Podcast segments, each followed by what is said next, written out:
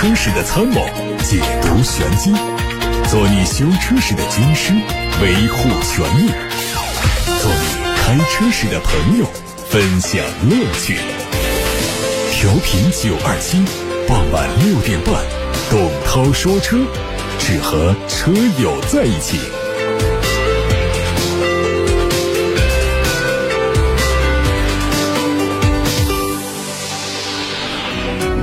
欢迎大家听董涛说车节目。有关于选车用车的提问呢，现在可以发到直播间来，热线是八六八六，还有董涛说车以及董涛说车 Pro 这两个微信公众号都可以在首页留言。看新闻，日前重庆多家配套供应商致长安汽车采购部的申诉函在网上曝光，引发热议。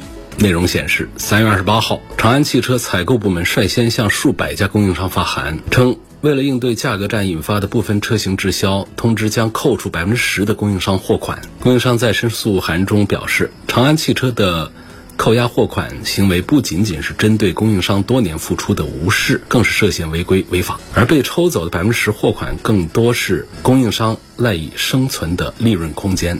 长安的做法把配套企业置于水深火热之中，甚至让其倒闭。目前，全国其他主机制造厂在长安汽车采购部的诱导下，也打算效仿。对此，长安汽车发布公开声明回应说，因原材料价格变动、需求变化、技术创新等原因，供应链上下游企业每年磋商供应价格是汽车行业的一贯做法，采用的方式。都基于长安汽车和零部件企业的商务谈判，结算价格都按照商谈后签订的商务合同执行。网传函件所述的直扣产值、直扣货款等内容均为不实信息，已就该函件涉及的诋毁商誉行为向公安机关报案。虽然长安汽车对申诉函中提及的内容做了否认，但有业内人士判断，这起事件的背后透露了零部件供应链在三月份国内汽车市场掀起前所未有的价格战之下的生存状态。价格战所带来的。的负面效应正在发酵当中，产业链上下游的供应商已经受到连锁波及。在汽车市场越来越卷的背景下，降本增效已经成为车企的必然选择。但如何在降本的同时稳定和供应商之间的关系，将成为考验车企的一道难题。因高管文飞离职和举报比亚迪排放问题，长城汽车的五月是在滔天舆论中结束的。但从结果看呢，舆论并没有影响长城汽车的向上势头。官方发布的产销数据显示，五月份长城汽车总共销售新车十点一万辆，同比增长百分之二十六，环比增长百分之八点五。这是长城今年以来销量第一次突破十万辆。作为长城汽车的销量担当，哈弗品牌五月份卖了五万五千多辆，同比增长百分之三十三。其中五月中旬才上市的。呃，骁龙骁龙 Max 卖了三千多辆，魏牌卖了五千七百多辆，同比增长百分之一百二十九。蓝山插混首个完整的销售月卖了五千多辆，以一己之力撬动了魏牌的活力，也是长城旗下涨幅最大的品牌。另外三个品牌的表现也比较亮眼，欧拉五月份卖了一万多辆，坦克卖了一万多辆，长城皮卡一万八千六百辆。本田中国五月份终端汽车销量也终于突破了十万辆，达到了十点一三万辆。其中广汽本田五点四四万辆，同比增长百分之十六。东风本田官方还没有发布数据，但是可以推算五月份的销量应该在将近五万辆。今年一到五月，本田中国终端汽车累计卖了四十二万辆，销量呈现的是逐月递增的趋势。雅阁、皓影、思域三款车型的五月份销量都超过一万，CRV 超过了。一点七万辆。与此同时，广汽本田第一千万台车正式下线，达成新的里程碑。官方介绍，广汽本田第一个一百万辆产量的达成时间是用时八年，第二个一百万辆产量用时三年，第十个一百万辆只用了十七个月。之前，一个名为“方程豹”汽车的认证微博现身，IP 归属地是广东。据推测，“方程豹”就是比亚迪计划年内推出的 F 品牌的正式命名。深圳比亚迪汽车研发公司在五月底发生工商变更，企业名称变更成深圳方程豹汽车销售有限公司。当时外界就猜测说，F 品牌可能会被命名叫方程豹。随后，比亚迪官方也发布了一条新产品的预告，暗示新品牌即将亮相。据此前消息，F 品牌将独立于现在的比亚迪品牌运营，定位是。介于仰望与腾势之间，主打的是多品类、独特性的专业级的新能源车型。品牌的第一款车型，不管是外观还是配置信息，很大程度上都以奔驰大 G 作为假想敌。它的长度将近五米，轴距在两米八左右，配三块大屏、三把差速锁，将采用比亚迪全新的混动系统，综合续航一千二百公里左右，估计售价在四十到六十万元区间。沃尔沃的全新纯电动 SUV EX30 迎来了首发亮相，这是沃尔沃迄今为止最小的 SUV。它和极氪 X 同平台，经典的雷神之锤大灯和维京战斧的尾灯得到了保留。车身的线条比较简约，整体轮廓像是 EX90 的缩小版。内饰同样是典型的沃尔沃简洁风格，中间有一块12.3英寸的竖屏，中央扶手台呢是高度集成的设计，配上了滑动伸缩式的杯托和手机支架，可以提供灵活的储物空间。官方表示，包括车车内部件以及车外保险杠等处都用的是回收塑料。内饰提供了四种材质的款式，座椅、仪表板还有车门的饰板都用的是可以回收的和可以再生的材料打造，是沃尔沃旗下最环保的车型。动力用的是单电机和双电机两个版本，最大续航里程在四百八十公里。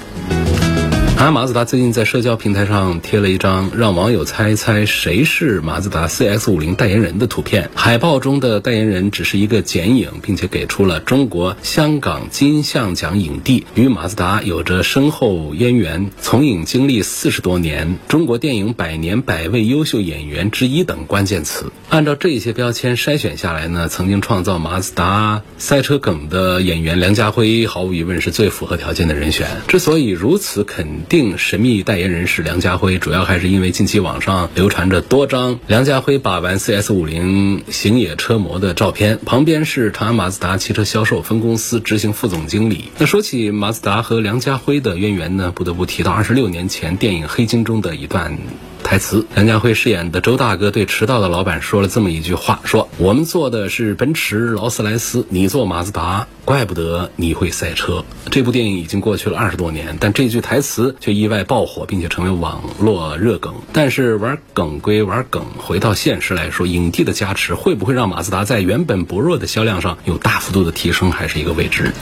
本周二，小鹏 G6 试驾会在广州举行，全国各地媒体分别在赛道和城区对即将上市的小鹏 G6 做了试驾体验。在外观上，这个车是渐消式的流线造型，车头处的封闭格栅搭配的是环形的灯带，呈现出运动并且富有科技感的视觉效果。在赛道的环节，试驾车型是小鹏 G6 的双电机四驱版，它的最大功率有三百五十八千瓦，最大扭矩超过了六百六十牛米，百公里加速三点九秒钟。在极速过弯的时候，五十比五十的前。后后轴比配合前双叉臂加后五连杆的独立悬挂，带来不错的支撑和循迹性。城区驾驶当中，它测试了 NGP 的智驾辅助系统，这个系统可以实现从 A 点到 B 点的智能导航辅助驾驶，包括自主完成上下匝道、自动超车、调整限速等功能。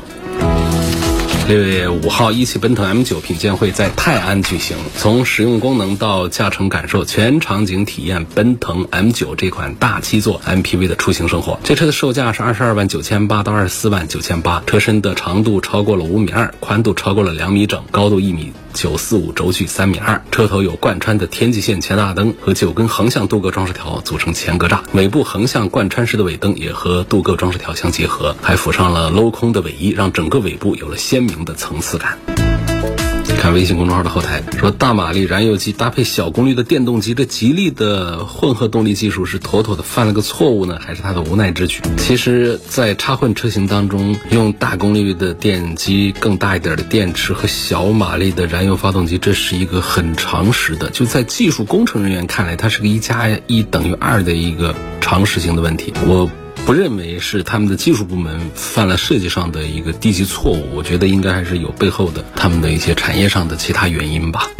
问一下，我的车前面两条胎年限，它指的是生产年限不一样，一条是二零二零年的，一条是二零二三年的，需不需要换成一样的？这暂时没有必要换，再过个两三年再换。为什么再过个两三年？因为一条胎呀，你不管跑了多少啊，到个五六年之后应该考虑它换。因为橡胶它是有一个质量保证期的，五六年以后呢，哪怕这一条胎还是新的，它的橡胶可能也跟新胎之间产生了差异化。从安全的角度呢，理论上是主张建议大家。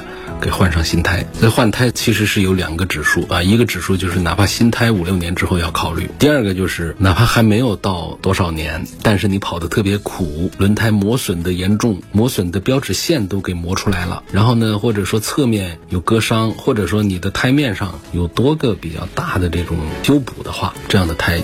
即便是没到时间。才一两年、两三年这样的胎，也建议该换的就换。所以你有一条是二零二零年的嘛？那么这一条胎按照这个五六年的一个使用的一个时间的话，也是二零二五、二零二六。所以我建议呢，就是你这两条胎如果要一块换的话，也不是现在考虑的事儿，再过个两三年之后再说。可能在这两三年之内，也因为其他的原因，这一对胎就要换的，所以没必要现在把两条还好好的胎，既没有什么割伤，然后时间上也还在安全范围之内的胎，就把它提前换掉，这是有点浪费的。涛哥好，我想买一台东风雪铁龙的凡尔赛，但是身边好几个朋友都说法系车的小问题多，尤其是电路故障很多，是不是这样？希望涛哥给说一说，说凡尔赛值不值得买？凡尔赛，我第一个呢就是对它比较了解，第二个就是我们台里呢好几台这凡尔赛正在使用当中，通过大家的反馈来讲，它的质量稳定性是不错的，没说是老是出什么故障，更不用说是电气系统有些什么，因为它的电气系统做的并不复杂，它不是说像一些新能源的产品一样的做的那么强大的车机系统啊，它会导致一些，再就是它本身这车上的用电器呢也并不做的复杂，就是实际上这个车它的卖点一个就是它的一个车身。的一个设计，在街上是比较出众的颜值。第二个就是它一贯的传统的擅长的东西，就是底盘的调教部分。所以它的外观和内饰的设计会让审美比较挑剔的人比较多的关注。第二个就是它的比较好的又运动又舒适的底盘，会让对底盘比较挑剔的人会有更多的关注。那如果这两个方面我们平时都不大关注的话，其实这个凡尔赛对于你来说也就没有多大个意义。就是在质量的稳定性上，我再强调的话，凡尔赛做的并不差的。迈腾的高配，奥迪 A 四的低配该怎么选？那当然是低配啊！不光是品牌的问题，还做工用料方面、调教方面都有区别。想买个十万左右好玩好开的车，空间小点也没问题。问有什么推荐的？这十万又好玩又好开，这恐怕还不好办。十万左右的这样的小车呢，通常来讲就主打一个家用的经济性、实用性，购置价格不贵，后期的费用也不高。作为我们很多年轻人的第一台代步的工具，你说这辆车还能够有多么的好玩好开的话，这个就比较难办到。从改装潜力上讲呢，能够把它弄得好玩一点的，恐怕还是本田那个飞度，改装件也多，改装的方案也比较多。因为它那套底盘呢，相对大众的 Polo 这样的。车来说呢，还是更有意思一点。所以，如果一定要推荐一个，就是你花点钱，它现在这个卖价也便宜，花点钱改装一下，总共不超过十万块钱，弄下一个飞度来的话呢，算是一个比较好玩、好开的车了。二手的新能源能买吗？电池方面会不会有什么顾虑？二手新能源怎么不能买呢？就看价格了。二手新能源车，而且还是特别好的一点，就是二手新能源车它不保值，不保值对于第一任车主来说是一个坏消息，对于我们的第二任车主来说就是个省钱的好消息啊。第一任车主要割肉很多钱，我们第二任车主就捡便宜好多钱。而且这个电池上呢，基本上不管是一手的、二手的，它不至于说这个电池上有什么很大的问题。电池它主要是怕碰撞啊，怕这样的问题。就是你如果这个电池放在车上没有撞它，没有破坏它的话，它正常使用，它的质量稳定性是很好的。常见的一个二手车的话，你倒不用在这个电池上有更多的顾虑。就像我们手机上的电池一样的，你大牌的几个品牌的手机，谁家的电池无缘无故的坏呢？很少，一般都是手机用个两年左右的时候，电池开始衰减，让我们觉得续航不够了才换电池。比较少大牌手机上出现电池故障。它这个手机啊，像这个电动化的一些产品就是这样，往往它比那种机械的东西，它的故障率它表现是要低一些，它更多是软件上的一些问题，车上的软件的问题，可能我们要担心的更多一些。但是呢，它如果出现了问题的话，通常做一下 OTA 升级，做一下刷机的话，它也可以解决，所以不用担心二手新能源车的电池问题。胡先生留言说，长城举报比亚迪油箱不符合标准，希望董老师点评一下。这个在事发当天我就做过了一番点评。网友说，蓝电 E 五如果十万块钱的话，值不值得买？问这个车到底表现怎么样？我对这个车说实话是不了解啊，这只知道它是赛力斯。赛力斯是干嘛的？赛力斯是跟华为一块儿合作造车的。赛力斯出产，华为呢提供了一些软件技术方面一些支持做的这么一个。那么这个品牌呢，说实话，就是因为和华为的合作呢，这品牌的知名度才渐渐渐渐的起来。从目前已知的产品来讲的话，它是一款混合动力的一个中型的 SUV，啊，综合续航的水平也还不错。它不是全新的车企做的产品，所以呢，对于它的产品的做工啊这方。方面，应该还是可以按照问界的这个标准呢看它，就是这样的一个情况。那么它的这个价格的话呢，如果说十万块钱的话，那当然是很值的。你现在能十万块钱能买到它吗？应该是买不到吧。现在才出来几个月时间，如果它就在降价的话，那这车你就还是别买了。那这个车就肯定不行，在市场上没有能见度，就便宜这几万块钱，你后面还会再把这几万块钱给吐出去的，划不来。所以不赞成考虑这个车了。我经常听说四门五门，这汽车这不都是四个门吗？第五个门在哪儿呢？后备箱算一个门吗？当然算的，后备箱肯定是一个门啊。说即将退休，打算换台车犒劳自己。目前有一台凯美瑞，每天都在用车，公里数不多，大概一万公里左右。现在看了两款车，一个呢是雷克萨斯的2023款的 NX 260基本款，售价是三十一万多，全款优惠近四万。另一款呢是特斯拉的 Model 3基本款，希望给参谋一下，我该选电车还是选油车？是全款买车还是分期买车好？从省钱的角度，当然是应该全款买车，你要额外付出的东东西更少。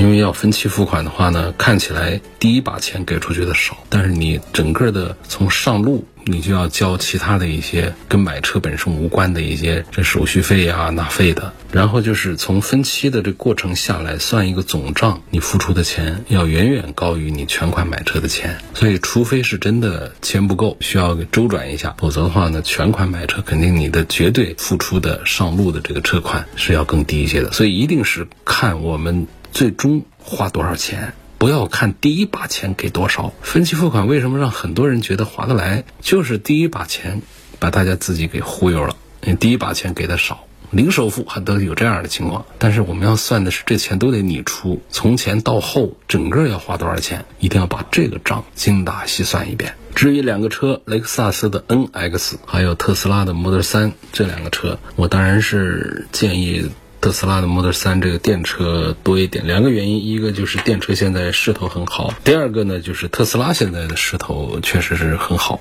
买这个车的话呢，我觉得比买一个 NX 还是要强大一些。那个车里里外外真的就没啥。有个朋友说。我的车是纯电营运汽车。据了解，市面上大部分的纯电慢充是七千瓦的，而我的车慢充是三点五千瓦的，跑完了一晚上充不满。如果要七千瓦的，一晚上就能充满。问一下，这慢充机能不能通过四 S 店改一下？那是不能的。快充、慢充呢，一个取决于什么呢？就是你充电桩是快充桩还是慢充桩。第二个就是我们的整个的三电系统，它能不能承受快充？它的线路。还有它的设备本身能不能接受快充？所以这是一个汽车制造单元上就在生产线上已经做好设定的，这个四 S 店是办不了这个事儿的。